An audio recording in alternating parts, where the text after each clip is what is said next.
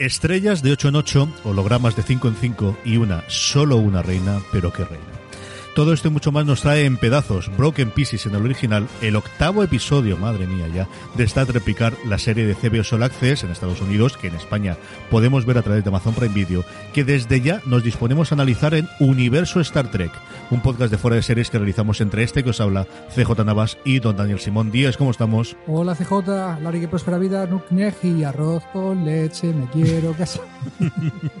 tres, tres introducciones nos ha costado al final, casi llegamos a las cinco de los hologramas casi llegamos a las 8 de los planetas, en un episodio que ya nos deja la avanzadilla del final, que además sabemos que es doble, ¿eh? que es el, por fin han revelado los títulos y sabemos que el título es parte 1 y parte 2, así que tenemos un mm, episodio partido en dos prácticamente para de colofón de esta primera temporada de Star Trek Picard.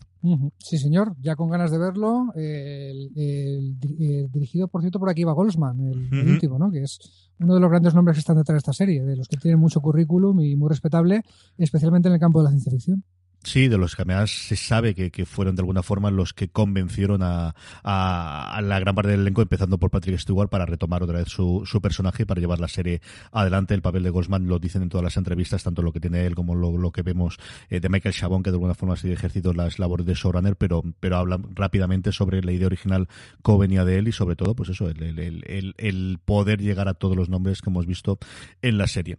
Hablando un poquito ya del episodio, volvemos eh, de nuevo, igual que hemos tenido recientemente a nuestros flashbacks y tenemos un flashback en el que nos cuentan, Dani, precisamente, bueno, pues algo que veíamos y que intuimos ya en esa escena inicial del programa de We Window que nos dan al final, que era de alguna forma empezar a conocer este odio que se tiene por los romulanos, o más que por los romulanos, por el SAT-BUS a los androides o las vidas no naturales o las vidas artificiales, empezamos a tener un poquito de idea de por qué viene esto, ¿no? Sí, señor. Bueno, aquí lo que tengo en el guion puesto es en amarillo, subrayado en mayúsculas, en negrita, CJ lo ha clavado. Bien. Tampoco tanto, tampoco tanto, pero vamos, sí, sí, sí, que lo veía yo. En el, en el preview del capítulo anterior, pues veíamos a unas monjas eh, de orejas puntiagudas, eh, con túnicas, con capuchas.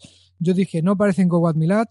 Tú dijiste, esto tiene que ser el origen del Zadbas. Y oye, casi lo clavas del todo, ¿eh? o sea, es el rito de iniciación del Zadbas, en el que te, lo, te llevan a un planeta que luego hemos sabido que está entre ocho estrellas, un sistema octonario, ¿no? O sea... Sí, algo por el estilo de llamado que al final lo que decían sobre todo era qué fuerza tienes que tener o, qué potencia tienes que tener para poder mantener esto que naturalmente no debería funcionar. Bueno, pues lo haces al final decididamente para darle ese peso eh, moral a lo que se está ocurriendo en el centro de ese, de ese planeta, ¿no? Sí, señor. O sea, alguien ha movido ocho estrellas para poner en medio un planeta en ese planeta, una raza alienígena hace la tira de tiempo, eh, miles de siglos, ¿vale? Cientos de miles de siglos, eh, metió ahí a un objeto, una especie de mesa, que si lo tocas ves visiones de cuando el mundo está a punto de irse a la porra por culpa de los androides, ¿vale? Entonces el Zadbas tiene este rito de que, por cierto, todo mujeres en la escena, lo, que hemos visto, tocan esto, la mayoría, la inmensa mayoría se vuelven locas, nivel me suicido de lo que acabo de ver, ¿vale? Una escena un poco de Event Horizon, a mi modo de ver y sobrevive Narisa y sobrevive su tía, que no lo sabíamos ya, pero lo habíamos visto ya, su tía. Sí, que además tiene un eh, papel. Es cierto que este es el episodio en el que Narisa, pues por fin le da un poquito de cancha a la pobre mujer y empezamos a entender un poquito el, el personaje, el gran villano que hemos tenido en esta primera eh, temporada eh, por ahora de, de Picard. Y vemos esa relación con esa Romulana que en su momento, cuando se nos presentó, hace ya como cuatro o cinco episodios, cuando éramos jóvenes y prometíamos y el mundo funcionaba normalmente, y veíamos que era esa gran estudiosa del, de la bueno, de, de la mitología romulana, o al menos es así se nos presentaba cuando, cuando estaban hablando con ella y que había sido de alguna forma, eh, lo que nos viene a contar aquí es, de alguna forma ella fue la que provocó la ruptura del cubo Borg cuando le metió, cuando una vez que fue asimilada, le metió toda esa locura que ella tenía en la cabeza después de esta sesión de, iniciación del Zadbas, le trasladó al Borg y eso es lo que hizo que se desconectase posteriormente del resto del colectivo, ¿no? Sí, por eso estaba tan interesado también el Zadbas en ese cubo, ¿vale? O sea, resulta que esta, eh, recordemos que, la, nave en la que viajaba esta tía de, Narek y, Narisa es experta en mitología romulana. Se supone que sabía algo de la profecía esta de que vendrá un robot y nos matará a todos. Y esta fue la última nave Borg que asimiló este cubo. Entonces sí, lo, que tú dices, ¿no? Parece que ella hizo, y fue lo que provocó que el cubo, fíjate que yo creía que podía ser el cubo de primer contacto, hay, una, hay una mención al primer contacto, pero por otra cosa, fíjate que yo creía que podía ser pues alguno de los cubos que salieron en Voyager, ¿no? Pero es, es otra cosa totalmente distinta, Y, y allí resulta que es la persona que crió, a falta de madre y padre, la que crió a Narek y a Narisa, además. A Narisa la vemos en esa primera escena como la única que resiste en pie y sin volverse loca eh, esa visiones de, más que esa profecía, ese recordatorio, ¿no? Ese aviso para navegantes de si seguís con esta carrera desarrollando la vida artificial, algo vendrá que os destrozará por completo, que parece ser lo que se dice, no es tanto que los androides se rebelen, sino que vendrá algo del futuro o una fuerza muy poderosa que acabará con vosotros. Eso yo creo lo, lo veremos claramente en los últimos episodios exactamente lo que ocurre. Y la otra, yo que también la esperábamos, es que quien ejerce como eh, maestra de ceremonias en este caso no es ni más ni menos que la Comodoro que se nos presenta como una dualidad o como una gente, sí, mitad vulcana, mitad remulana y que desde el principio tiene la conciencia de infiltrarse dentro de la flota estelar. Claro, a ver, muy muy muy vulcana vulcana no parecía, por lo menos se sabía que era Zadbas o tenía algo que ver con ellos, pero sin embargo sabía hacer la fusión mental vulcana que eso no hemos encontrado ninguna otra raza, ni romulana ni otra, que lo sepa hacer. Entonces algo tenía que ver. Eh, dicen que es medio-medio. Es, plausible. Aquí sobre, sobre lo que pasa cuando desarrollamos cierto nivel de inteligencia artificial, que viene algo de otro universo y nos manda a todos a la porra, Ríos hace una analogía un poco más avanzado del capítulo, muy fácil de entender por la gente que entiende Star Trek. Creo que tú y yo deberíamos ampliar un poquito para la, gente que, ha llegado hace poco. Eh, Ríos habla de Star Trek Primer Contacto, la película, no, es un capítulo, es una de las películas, la séptima, en la cual, eh, perdón, en la octava, en la cual vemos el pasado de la Federación. ¿Cómo empieza la Federación? Cuando un científico de la Tierra, Sefran Cochrane, inventa el primer motor de curvatura, el que te permite viajar más allá de la velocidad de la luz. Y en el momento en que hace una prueba con su nave, la Fénix, y, y hace ese primer viaje más allá de la velocidad de la luz, pues llama la atención de una nave que pasaba por ahí de una raza muy avanzada, que resulta que son los vulcanos, y entonces de alguna forma entienden que en la Tierra ya hay suficiente nivel tecnológico como para contactar con ellos, que no sería una raza demasiado avanzada el, eh, contactando con una de, muy inferior tecnológicamente, que entonces podía provocar pues un desarrollo anómalo en su evolución.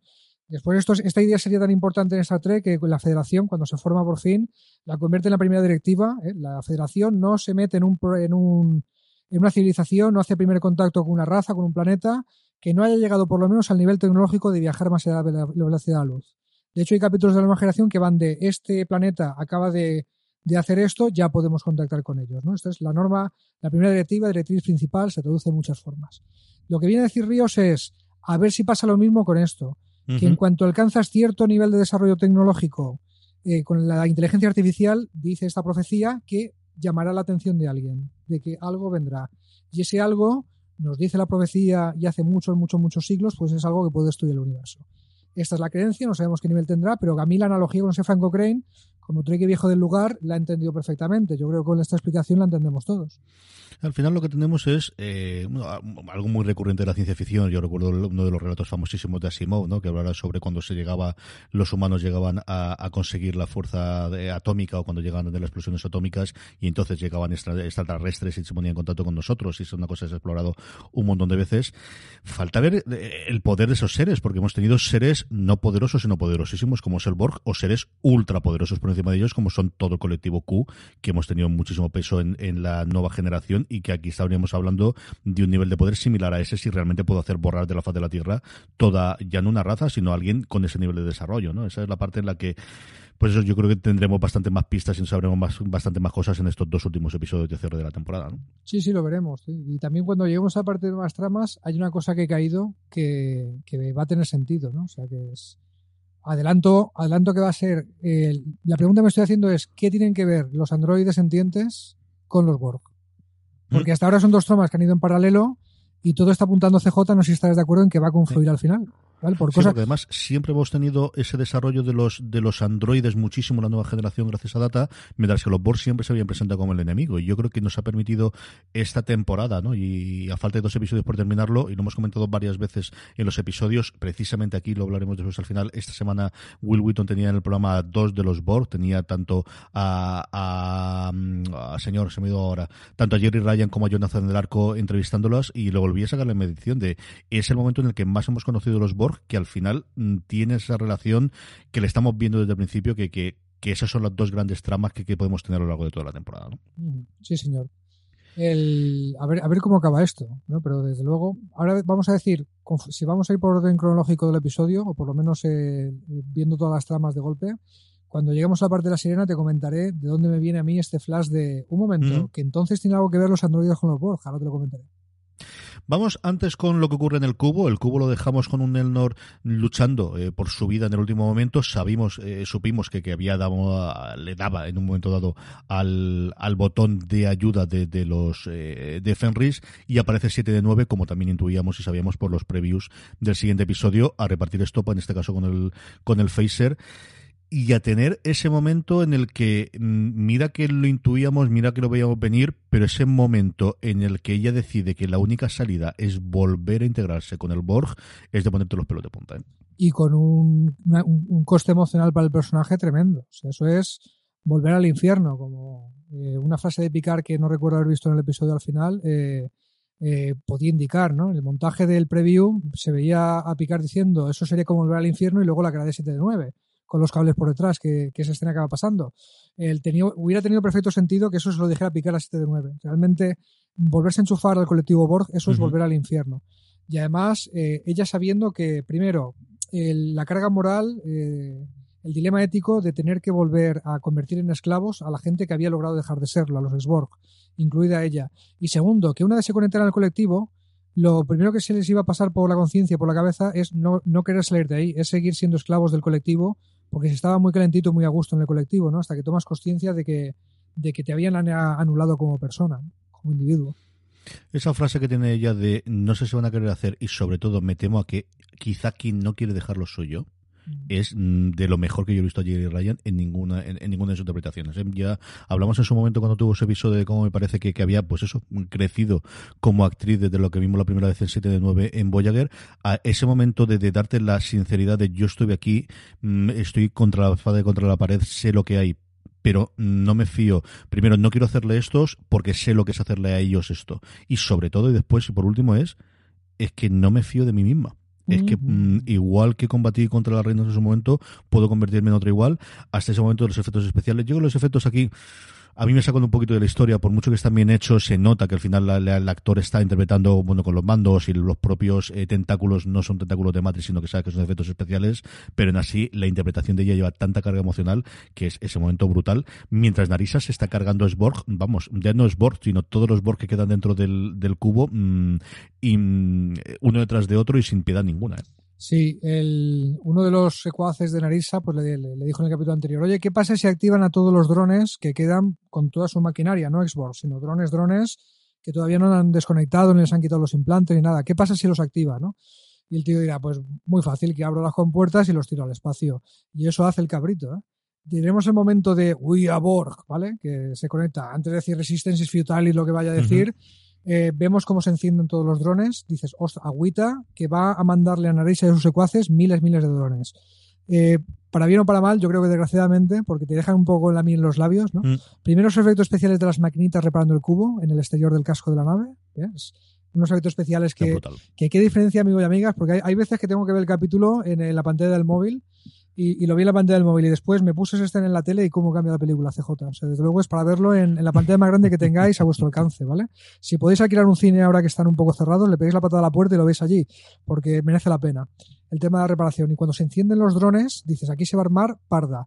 Qué pena y, y, nos trolean un poquito como espectadores, debo decir, que enseguida ven las compuertas, se lanzan y lo único que tiene por ahí 7 de 9 para manejar son los pocos Sborg que Narisa nos ha agregado, porque nos está agregando que, es un primor, ¿no? O sea, muy rápido. Sí, aún así, evidentemente, les queda todavía unos cuantos, son los que atacan a Narisa, y Narisa que es teletransportada en el último segundo. No sabemos a la nave de quién, no sabemos a qué, pero desde luego que se libra eh, in extremis y la vamos a tener de final, porque yo no me imagino que en estos dos últimos episodios ella no tenga algo que decir, ni algo que, traer al después de haber sido la gran villana de esa primera temporada, ¿no? No, claro que sí. Además, bueno, ya hemos visto en los previews imágenes que, por lo menos Elnor está con Picard en los previews. Esto a lo mejor no deberíamos hacerlo al final y no ahora, perdonar. ¿Vale? Pero si estáis sospechando que eh, aquí no acaba la trama de 7 de 9, que ahora yo tengo un cubo Borg, ¿tú qué tienes? ¿Vale? Porque aunque se han tirado todos los drones a la porra, todavía están controlando un puñetero cubo Borg, ¿vale? Y es lo que te digo. ¿Cuánto mide tu cuchillo? Porque el mío mide tamaño un cubo Borg, ¿vale? Bastante grande. Esto, eh, para los buenos, es eh, aunque no sea un cubo Borg entero con sus efectivos, es una buena noticia, ¿no? Sí, pero asustar asusta, ¿eh? O sea, que de lejos tú ves el cubito y ya de momento el susto lo tienes en el cuerpo. Pues vamos a ver. Yendo al otro gran sitio que tenemos, que es La Sirena, aquí tenemos una investigación encargada por, por Rafi, es fundamentalmente el, el ha ocurrido con Ríos, porque el episodio como empieza es un Ríos eh, recluido dentro de su dentro de su habitación después de ver a Soji, que es lo primero que tenemos, porque recordemos que hasta ese momento el único que ha visto a Soji ha sido Picard. No le había visto absolutamente nadie más, no lo teníamos nada. Agnes la descubre en esa discusión o ese diálogo que tiene de, eh, por un lado, temor, mm, porque le ha enseñado O y ella crea a pie, juntilla, eh, a, pie juntillas, que ese es el futuro que determina la humanidad si los androides siguen para adelante, pero al final no llega a ser la realización en, carne sintética de lo que ha sido toda su exploración de la vida, ¿no? Y ese diálogo combinado en el que ella intenta tirarse para atrás, pero al mismo tiempo le está preguntando cómo es y cómo comes y cómo respiras y cuánto duermes y lo demás es, es un momento chulísimo. Sí, yo lo de, lo de Ríos me había descolocado, ¿eh? O sea, yo no, tenía conciencia al ver el capítulo por primera vez que ha sido el ver a Soji. ¿vale? yo, yo, yo, creía que se había venido abajo por lo de Agnes, por lo de todo, y esto le ha sobrepasado. Sabíamos que el tipo tenía una carga emocional que no sabíamos de dónde sale, que en este capítulo vamos a saber de dónde sale esa carga emocional. Y, ya ahora entiendes, claro, cuando entiendes toda la historia de, de Ríos, que lo desgranamos, entiendes por qué se le cae el mundo a los pies cuando ve a. Pero en ese momento la escena no me lo transmitió, que fuera que era por ver a ella, ¿no? No sé si me faltaba un primer plano o tengo que mirarlo otra vez o qué, pero ahí había algún agujerito, ¿no? Que luego me explicó el guion, pero me lo explicó por diálogo. Y eso es una crítica que tengo que hacer en el episodio, ¿eh? Yo no sé si lo ves así, pero la escena en la que en La Sirena eh, juntan todas las piezas del puzzle y lo consiguen, a pesar de los esfuerzos de los guionistas, que ahora diremos cuáles son en mi humilde opinión, le veo demasiado que la trama avanza por el diálogo. Eso es bueno en obras de teatro, eso en obras audiovisuales, pues se llama dialogue driven y no es una cosa muy positiva que se pueda decir de un guion, ¿no? Cuando tu guion solamente avanza por el diálogo. Y eso ocurre demasiado en este episodio, no sé si lo ves igual. En esa escena sí. Yo creo que al principio no, yo sí que detecté que, que Ríos es cuando ve a, a Soji cuando le da ese susto, pero la conversación que tú tienes, lo que tú comentas, hay un montón de saltos de fe. Yo es cierto que hubo un momento que dije, apaga el cerebro, claro, mm. No, no, no es el momento de pensar, luego ya leeremos las críticas y analizaré y cuando vea la segunda vez el episodio veremos, pero yo creo que sí que hay muchísimas cosas que ahí se dan por sentada, que o bien yo no las recordaba, y es parte del problema, porque al final si estoy viendo el episodio mínimo dos veces todas las semanas y comentándolo contigo una hora, más luego cuando lo hago con Francia y lo hablo con Marino, lo hablo con todo el mundo y a mí no me ha quedado eso claro, pues alguien que sea espectador eh, ocasional, yo creo que menos todavía será, o no me han quedado claras, o yo creo que no se ha explicado lo suficiente el cómo cada uno de los mm, distintas personas que están alrededor de esa mesa tiene esas ideas, aunque tienes el Deus en máquina, nunca mejor dicho, de, de, del final de Soji y decir todas estas cosas las sabe Soji porque las sabe. Pero yo creo que esa escena sí que es una escena bastante complicada. El, eh, fíjate que a mí, a mí lo que me huele es a escena eliminada. O sea, hay escenas eliminadas por metraje que, que, pueden dar más contexto a esto, pero es lo que tú dices, se queda un poco cojo, ¿no? Pero eso aún tiene una explicación en el mundo anterior en el cual tenías que tenerla en lineal, pero a día de hoy una serie que solo se está en lineal en el canal canadiense, porque sí que en Canadá se está en lineal, no tiene ningún sentido. Si el episodio tiene que durar 58 minutos, pues que dure, me parece una exageración, pero eh, lo entendería en el starter clásico que tienes que tener los cuarenta y tantos minutos para tener los episodios, para tener los anuncios, pero a día de hoy te juraría que no lo entendería. A mí esa parte me, me pareció complicada. Por volver atrás, tenemos la resolución de lo que sabíamos que íbamos a tener al principio. Recordemos que, que Agnes eh, había de alguna forma desactivado el MH, el, holograma que le ayudaba en la parte médica justo cuando acaba con Maddox y confiesa rápidamente, ¿no? Yo creo que la otra parte que tenemos es, ella tampoco se esconde una vez que ha sido revelada y dice cuál es su realidad y es que ella cree nuevamente que este va a ser el futuro y tuvo que matar a Maddox porque lo tuvo que matar, que esa es la segunda parte del invento. ¿Por qué lo tiene que matar exactamente? ¿Para que no siga desarrollando los androides? ¿Exactamente para qué? Pero lo tuvo que matar y está dispuesta a entregarse, ¿no? Mientras eh, el episodio parece que va a tener su... van a ir a nuevo espacio profundo y a partir de ahí van a hablar y se va a entregar a la federación porque sabe que lo ha hecho mal. Mm, sí. Aún así, yo no sé si es la actriz, yo no sé si es el personaje, eh, es el personaje más flojo. Hasta, en mi humilde opinión, hasta este punto de la serie, ¿no? La ves demasiado histrónica, demasiado pasando de, de 0 a 100, demasiado pasando de ser amable a, a estar psicopatizada y a estar súper traumada, ¿no? El, vale que todo lo que tiene en la cabeza, hombre, le han puesto fragmentos, la justificación que podemos buscar, le han puesto fragmentos de unas visiones que sabemos que cuando la ven, eh, 8 de cada 10 personas se suicidan. Y ella le han enseñado lo justo para no suicidarse de esas visiones, ¿vale? O sea que pero le tiene que dejar la cabeza tocada, porque hay que ser narisa o su tía para no abrirte la cabeza con una piedra, literalmente, en cuanto ves lo que ha visto ella, ¿no? Aún así, ya te digo, Arnes me está cojeando mucho, me está cojeando mucho. No, la, no han mandado la porra porque se ha tirado a Ríos, ¿no? O sea, porque se ha ligado a Ríos y él no le ha mandado la porra por eso, pero hasta Ríos pues le tiene una carga emocional, ¿no? El haber sucumbido a sus encantos. Un poco es eh, todo lo que tiene Ríos ahora en la hucha y le está pasando factura. A ver qué va a hacer con el personaje en los episodios que le quedan. Eh, la actriz ahora está tanto en ella como en Debs. Yo la recuerdo lo primero que hizo en su momento que fue en The Newsroom y tenía un papel muy distinto. Y aquí tiene dos personajes relativamente similares. El que está haciendo ya en Debs es todavía un poquito más frío y más. Eh, mm, la Agnes que hemos visto en alguna de las escenas. A mí es una mm, chica que en general me gusta bastante lo que hace. Ostras, verdad, Yo creo que es el más desagradecido que tiene. Tienes razón, saliendo, saliendo de Newsroom, la, la chica rubita que Sí, se sí, iba a un país claro. africano y. Ostras, Era la semiprotagonista Acabo de forma femenina que teníamos, sí. Sí, Bueno, es que aquí, queridos, queridos teleoyentes, eh, queridos, querida audiencia, Dani Simón tiene un problema gravísimo que es eh, su, su ausencia total de habilidades fisionómicas. Eh, mi mujer se cachondea conmigo de mi falta de habilidad para reconocer actores y actrices, que he visto mil, mil veces, ¿no? Pero, pero en fin, gracias por decírmelo, CJ. Sí, sí, yo esto sí que lo reconozco. Es cierto que muchas veces es este donde ha salido o este me suena, pero vamos, esta sí porque la, la tenía como os digo, la podemos ver ahora en Devs, que está disponible. Es una serie de FX en Hulu que han estrenado en Estados Unidos, que aquí la tiene HBO España y que yo creo que la gente que le guste Star Trek también le va a gustar bastante. Eh, cosas diversas que tenemos de picar. Pues tenemos dos puntos. Uno, esa petición de ayuda en el cual vuelve otra vez a la mesa de eh, la flota estelar y entienden que sí. Durante un tiempo, durante el episodio, parece que ese va a ser el, el, el movimiento de, bueno, pues vamos a tomar ayuda, vamos a tomar refuerzos y con eso vamos a ir después al planeta. Y luego esa conversación con Soji hablando sobre Data, que quizás es el momento más, bueno, de tocarnos el corazón a los, a los viejos del lugar, hablando sobre cómo era Data y cómo es y, qué es lo que sentiría Data si pudiese hablar con Picard después de haberse sacrificado por su vida. Sí, el Picard tiene esa conversación con la esperanza, creo yo, de que tenga recuerdos de data. El, lo que empiezan a revelarnos a los espectadores es, sí, tiene recuerdos de data. Él te quería picar, ¿vale? Y los vio. Pero eso nos abre la puerta a, a qué más recuerdos tiene esta chica en la cabeza. Y tiene un montón, montonazo de información que va a ir saliendo poco a poco, ¿no? Entre ellas, eh, tiene un mapa en la cabeza de los conductos transguard de los Borg. Y esto habría que explicarlo porque no es algo que, que esté en la Wikipedia, ¿sabes? Que puedes encontrar así como así.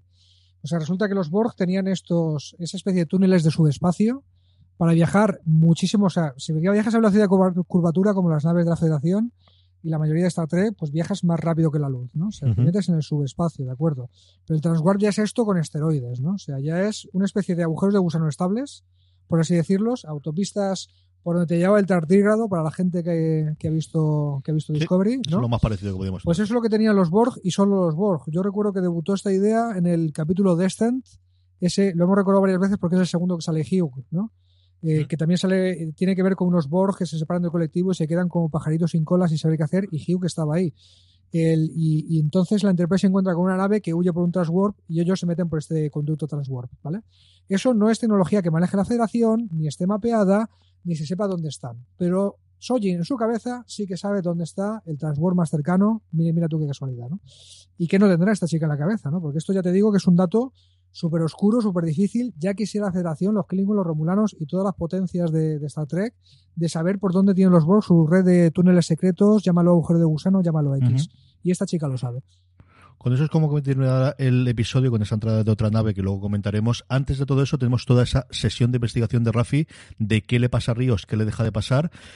En el que tenemos esa escena, yo creo, maravillosa, en el que volvemos a tener a, a un Cabrera interpretando a cinco hologramas de cinco formas distintas y lo complicado que es al final tener una única interpretación. Y aquí esas cinco, que te lo permite la tecnología moderna hasta ahora tenerla, con cinco personalidades distintas. Y me- de verdad que me fascinan ¿no? los dos personajes. Y esa labor de Sherlock Holmes, quizás la escena más divertida, parte amable, hasta que sabemos al final la realidad que es tremendamente fastidiada para Ríos, pero es una escena muy, muy divertida y muy también de la nueva generación, y recordando además a Data, con lo que le gustaba ser Sherlock Holmes y ser investigador en estas cosas. Sí, la escena de la mesa posterior que hemos avanzado, ahí creo que al guionista no le queda más remedio que avanzarlo hacia- con el diálogo. Este es el intento, el mejor intento de que no avance eh, puramente con el diálogo que he visto, ¿vale? Pues resulta que Ríos cuando hizo tanto holograma, lo hizo con una opción de dotarles de algo de su personalidad. Cada holograma tiene su personalidad. Por cierto, debuta un tío que creo que tiene acento escocés, que me ha encantado. Yo si oigo a alguien hablar en inglés y no entiendo un carajo, creo que es Tiene que escocés. ser escocés, ¿no? ¿verdad? o algo por el estilo. Pero el- resulta que, que cada uno de estos hologramas tiene un fragmento de la personalidad de los recuerdos de Ríos, porque él de alguna forma lo activó con esa con esa historia para poder tener conversaciones cuando estaba solo en la nave, ¿no? Entonces, eh, Rafi, ya que Rí- Ríos está pasadísimo y deprimidísimo y encerradísimo y no quiere hablar con nadie, ¿eh? Eh, vete a la porra, vale, yéndome la porra. lo que hace es reunir a los hologramas e intentar sacarles cada uno el trocito de información sobre qué le pasa a Ríos, tal. Nosotros como espectadores además recibimos algo de información porque Ríos está mirando cajitas que tiene de recuerdos de la flota estelar, un baúl con su uniforme, con discos de vinilo, por cierto. Cosa rara, ¿no? Lo, lo que le gusta a este hombre. Algunos libros que se unen a los que ya hemos visto, sus comunicadores y una foto de un capitán de la flota estelar, que está él en actitud muy cariñosa con él, que nos dicen que se llama eh, Lore- eh, Alfonso Vandermeer, ¿no? O sea, es- Ujú, Admir. eh, que era el antiguo capitán en la nave en la que servía Ríos, que se llamaba la Im Majid. ¿Y qué ocurre en la Im Majid? ¿Vale? ¿Qué, qué nos cuentan que ocurre ahí? Pues Lo que nos cuentan es que eh, algo, sabíamos ya que algo malo había pasado. O sea, sí que cuando nos presenta Ríos, ahí acuérdate ese diálogo, mejor dicho, ese monólogo que dice, no quiero ser otro capitán porque en el último capitán la cosa acabó fatal y acabó muy, muy, muy mal. Y lo que tenemos es una historia tremendamente truculenta que hasta ahora Ríos tampoco acaba de entender por qué había ocurrido. Y es que en ese Inmajid, da el nombre a, un navegante que, que, que- que ayudó a Vasco de Gama en sus eh, andanzas eh, descubriendo parte del mundo, mm, reciben de repente la visita de dos personas, una embajador llamado Flora Flor, Flor de no sé bonita, qué. Beautiful Flor bonita, Flower. ¿no? Beautiful Flower. Y luego otra que era Jana, que Jana era exactamente igual que y a partir de ahí viene todo el trauma posterior. Y reciben, tenían conversaciones estaban hablando y de repente reciben las órdenes de la flota estelar de matar a los dos. Sí. Y directamente ahora él empieza a causar o empieza después a, unir todas las estas de esto le vino de parte del Comodoro O porque estos dos eran androides, porque eran los primeros androides que salieron del planeta de Soji y que fueron a- al encuentro con, con la flota estelar.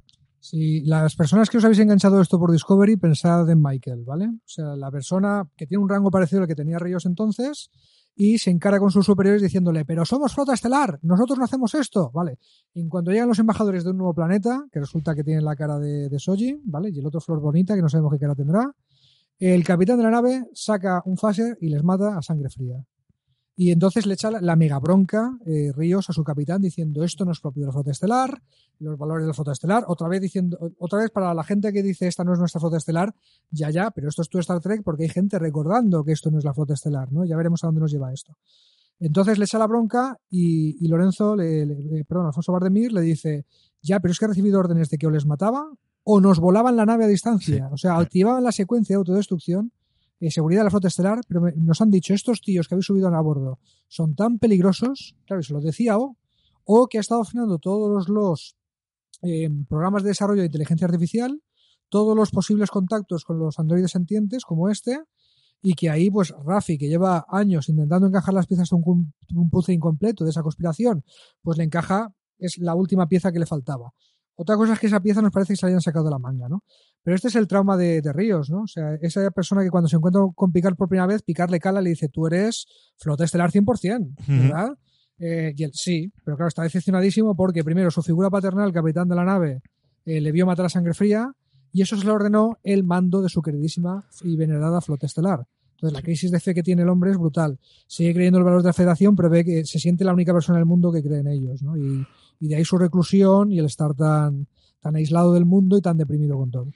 Porque además, Dani, eh, ya no solamente que haga eso con los dos invitados, es que lo siguiente acto que tiene el capitán es pegarse un tiro. O sea, el, trauma es absolutamente total porque ni siquiera le puede dar mucho más razonamiento ni pueden empezar a investigar de qué ha ocurrido aquí, de dónde ha provenido la orden, de lo que hay. El caso es que Ríos a los seis meses sale de la flota estelar y a partir de ahí dedica a ser, pues eso, el capitán de un barco eh, errante porque tampoco parece que tenga la, eh, la necesidad de suicidarse, ¿no? Pero sí, el pobrecito mío, la verdad es que fatal, fatal lo ha pasado. Y, ya para redondear el Super Trauma Plus, eh, se, se suicida después de que Ríos le mete la gran bronca, ¿no? Y la gran bronca ética de ¿qué has hecho? ¿Tú eres flota estelar o qué te pasa?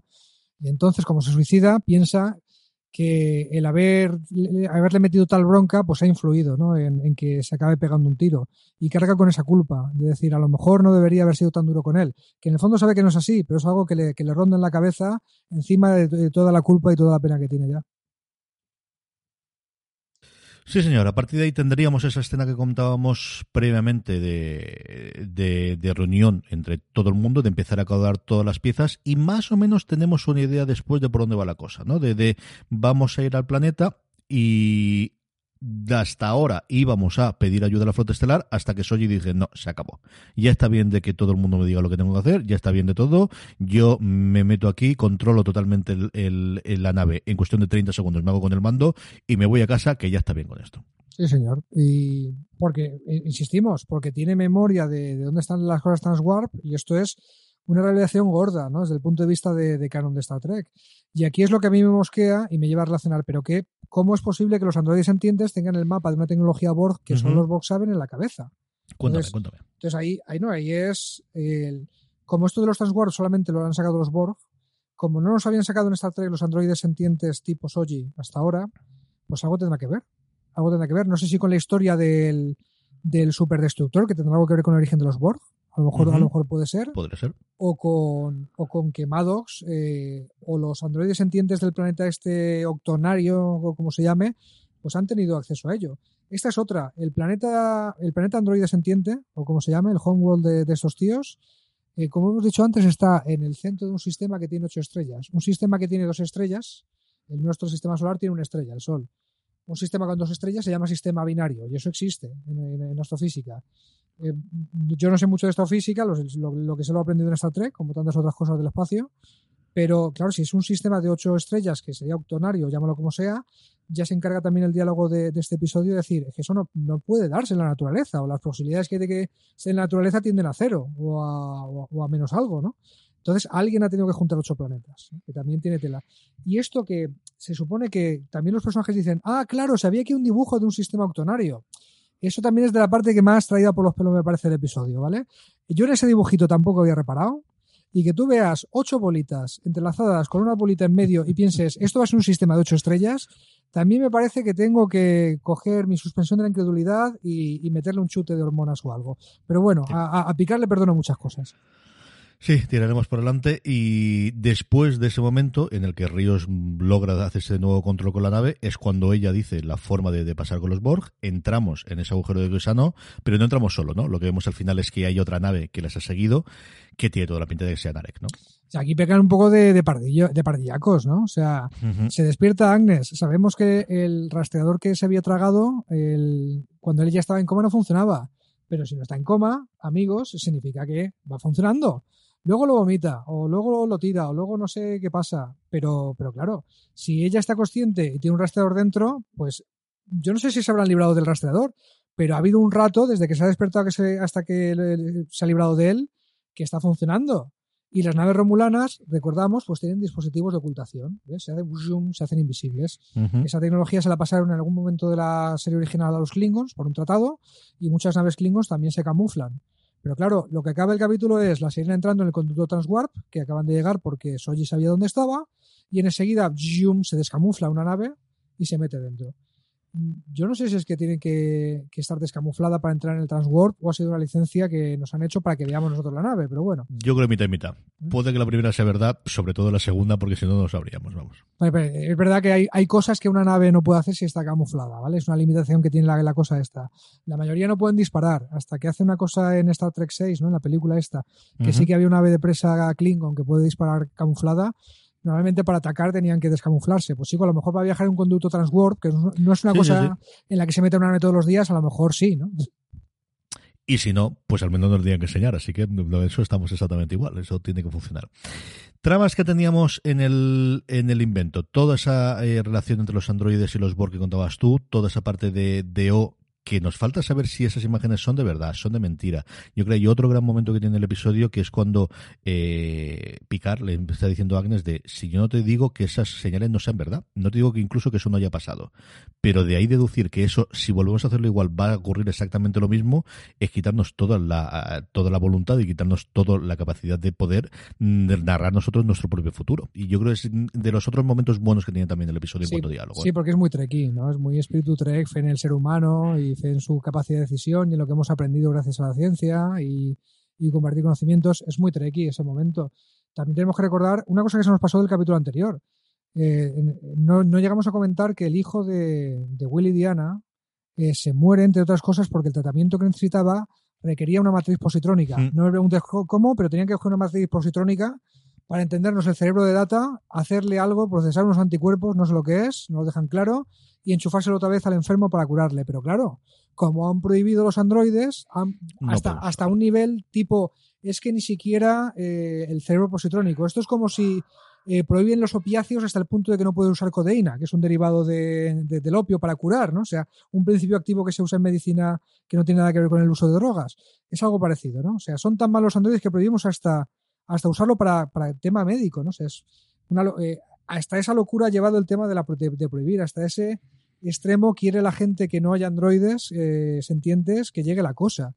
Y, claro, esto hemos que picar, es lo que acabas de decir, de nos quita el libre albedrío y, y, decir, no puede ser tan, tan, tan esta la cosa, ¿no? Incluso mm.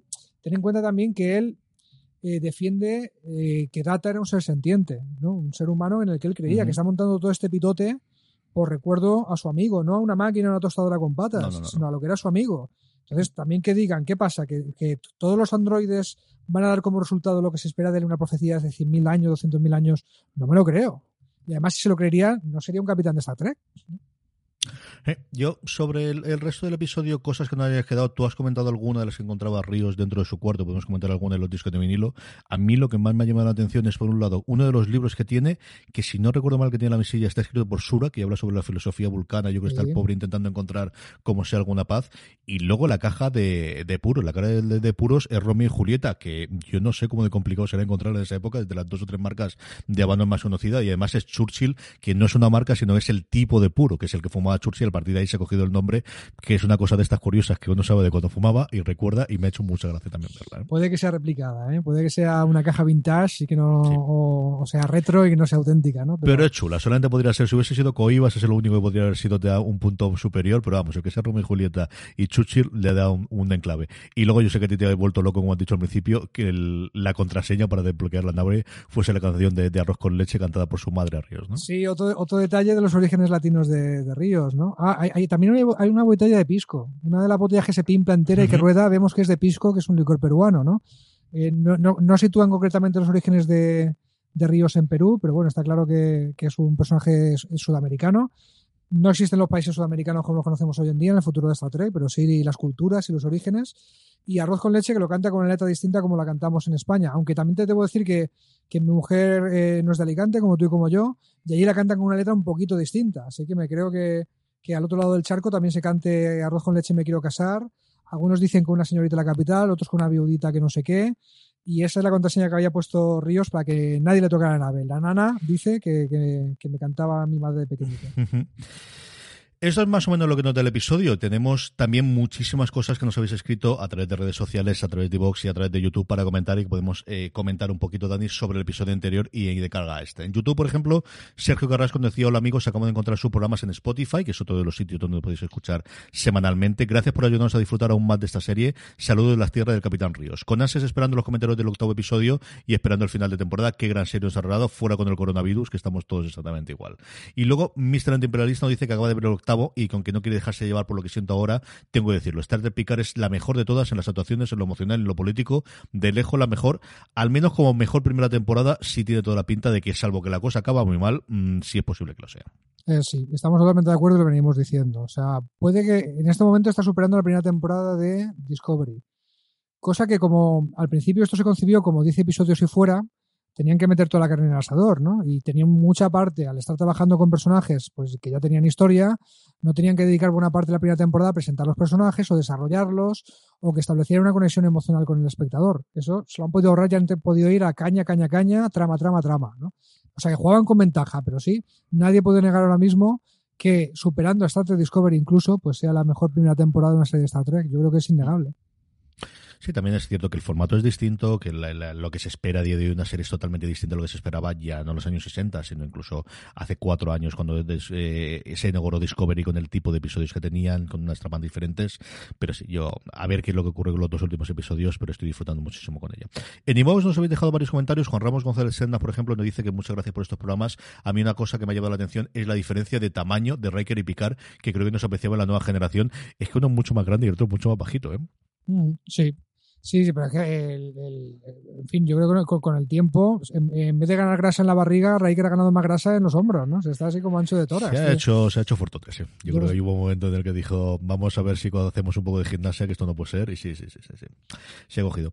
Francisco José Alfonso nos escribe y nos dice que es un capítulo maravilloso, hablando del séptimo, hablando de Independente, y dice que hay que destacar como Michael Sabón y, y, Samantha Humphrey, una cosa que tú y yo comentábamos también en el programa, construyen a un Zad de Ostro y Riker, a un Zad desconocido que no vemos en todo el episodio, dando una lección sobre la escritura en personajes. Una duda. Con la fusión mental solo se transmite recuerdos de experiencias reales, siendo así la Comodoro O, o transmite al Jurati algo vivido por ella, significa que o viene del futuro o de un universo alternativo. Saludos. También esto yo creo que lo entendemos en este episodio después de haber visto a ella como apertura. En algún momento O tuvo esas visiones y ese, ese sentimiento de esa visión cuando ella la iniciaron en, el artefacto que tenemos allí en ese planeta eh, dentro de los ocho de las ocho estrellas. Eso es lo que le ha enseñado ella a Jurati. Claro, cuando tú ves una visión se convierte en una experiencia en un recuerdo tuyo. Entonces, la norma que indicaba Francisco, Francisco José, de, de que el, el Mind Mel, la fusión vulcana, solo transmite recuerdos propios, no los que yo te quiera poner en la cabeza, pues se cumpliría. El... Guillem Sant nos dice varias cosas, entre ellas es que no ha vuelto a salir el tema de por qué se desconectó de la submatriz el cubo Borg. ¿Creéis que no lo explicarán ni tendrá alguna relevancia en la trama? Tiene una pinta de tener una importancia el cubo Borg a partir de ahora brutal, ¿no? Sí, sí, total. Y además va a ser, o va a ser la caballería de, oh Dios mío, nos uh -huh. van a patear el culo las naves enemigas y aparece el cubo Borg, o llegarán las naves que le han prometido a picar y serán la caballería, ¿no? Pero aquí hay una escena tipo abismo de, de Helm eh, en ciernes, ¿no? No, no, no sé si te lo esperas tú. Sí, señor. Y Raquel Wans nos dejaba un par de episodios hablando de lo mucho que le ha gustado el último episodio, que la nueva generación la ha visto entera en Netflix para ver Picar, que siempre había sido fan de la serie original, Ole. pero se ha ido sueltos y que volver a ver los personajes juntos le había emocionado, pues como nos ha pasado a todos, eh, Dani. Sí, señor. Incluso una que, eh, personas que no lleváis toda la vida viendo la nueva generación como nosotros, si la veis, pues entendéis por qué estábamos tan lacrimógenos y tan emocionales y tan abrazándonos en, en la review del capítulo pasado, ¿verdad que sí? A partir de ahora, los cinco minutitos que nos quedan de programa aproximadamente es cuando vamos a hablar de lo que viene, de lo que viene, lo que sabemos proviene fundamentalmente de dos sitios, de los vídeos que avanza CBS All Access que están disponibles en la web internacional de Star Trek, si estáis entrando desde España y yo entiendo que de, la de Latinoamérica también, escribiendo startrek.com automáticamente os llevan allí, y del programa de eh, Will Wheaton de The Ready Room, hablando sobre lo que ha ocurrido y sobre lo que tendremos la semana que viene, que es un capítulo en dos partes, como os he dicho antes, dirigido por Akiva Goldsman. Sí, señor. Eh, se llama Hail to the Queen, el segmento en el que hablan de 7 de 9, de cómo se hizo esa escena en la que se, se conecta. Habla con Jonathan del Arco también, con, con Hugh, ¿no?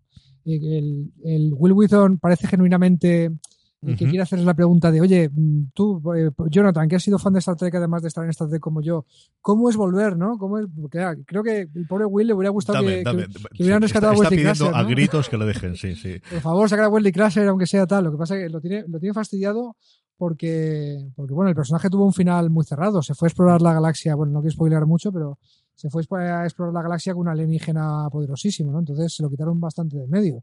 Yo no sé si podía volver eh, Wesley Crusher en un momento dado. Hombre, si eh, era el troleo definitivo, si al final parte de esos que vienen del futuro fuese Wesley Crusher o apareciese algo después de hacer los after show, ¿eh? Podría ser. O sea, entonces, no, no, entonces sí que. Y, y, no lo han usado para al actor sí, sí, para ahí, promocionar ahí sí nada. Brutal. Pues podría ser en la, en la Salamanga, vete a saber.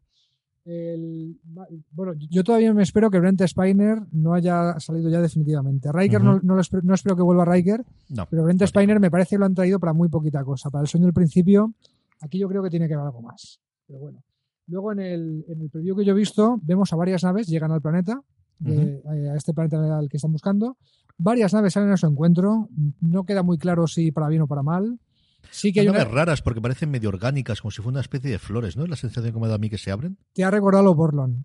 Eh, sí. Te ha sí, recordado los Borlon de Babylon 5, que eran naves bastante, orgánicas. Bastante. Es que tiene una forma muy parecida, ¿verdad? Como si fuera una flor, es verdad. sí, sí. A mí también. Lo que sí que hay una escena en la que se ve a Elnor con Picar otra vez. O sea, uh -huh. que se van a reunir de alguna forma. Que bocazas de mí lo he dicho antes, ¿vale? Pero, pero sí. Tenemos otro momento también dentro de ese after show de The Ready Room que yo creo vale mucho la pena, sobre todo para los fans, de cómo se hacen los props y de cómo eh, el departamento de eh, que hace todo, el, ya no el decorado, sino los objetos que vamos a aparecer, cómo hacen todos los detalles, dura como dos minutitos o tres minutitos. Y desde el diseño original de todos los bocetos, pues desde cosas como los phasers, a los botones, a en los nuevos intercomunicadores de este, sacan cuatro o cinco de este es el último que utilizó Picard en la nueva generación, este es el primero que lo vamos a ver, este es el que utiliza dentro de su propia eh, mansión para hablar con, con el resto de la gente que está viviendo allí. Es tres minutos que hace las delicias de todos aquellos que somos coleccionistas y que nos gustan las cosas de Star Trek. Y lo otro que comentaba Dani, que es la llegada de, de las naves, lo que vemos al final de, de Rigon Room es la llegada de ellos. O sea, salen de ese agujero de gusano eh, dentro del Interwarp de, de los Borg y llegan allí y la cosa está tranquila hasta que la cosa deje de estar tranquila, que es lo que va a ocurrir segurísimo, ¿no? Sí, señor. A ver cómo acaba esto, pero primero tendrá que acabar la semana que viene con un cliffhanger, un cliffhanger de eso que nos tiraremos de los pelos, vamos, casi seguro. Veremos en qué momento aparece el cubo, veremos en qué momento es necesario que lleguen las naves de la flota, porque si no Picard no lo hubiera hecho, que yo creo que va a ser un momento abismo de Helm, ya, ya lo digo, y veremos también en qué momento eh, Narek y Narisa la lían parda, ¿no? Y también esperamos un poquito de, revelación del origen de los sentientes, de qué narices tienen que ver con los Borg, que yo estoy convencido de que va a haber algo al respecto. ¿Vale? Creo que volveremos a ver a 7 de 9, deberíamos volver a verla. No, sí, 7 de 9 seguro. cerrado y a ver, y a ver por dónde tiran. Sí.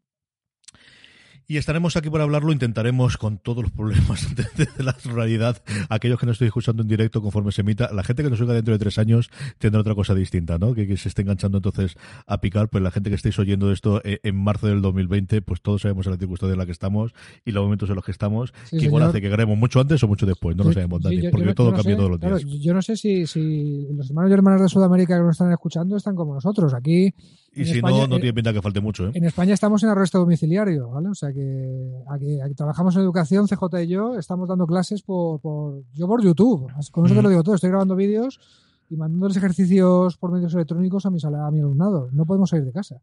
Así que a ver cómo acaba esto, pero es un es muy Star Trek también esta situación, ¿no? Sí, sí, totalmente. Así que como muy os digo, futuro, no sé ahora, que tengamos el programa mucho antes, mucho después, o cuando nos ocurra como este, que, que, entre pitos y flautas y cosas hemos tardado un montón. Lo que sí que os prometemos es que estaremos y que analizaremos ese noveno y analizaremos el décimo episodio de Picard y todo lo que nos tenga que llegar en el futuro del universo Star Trek.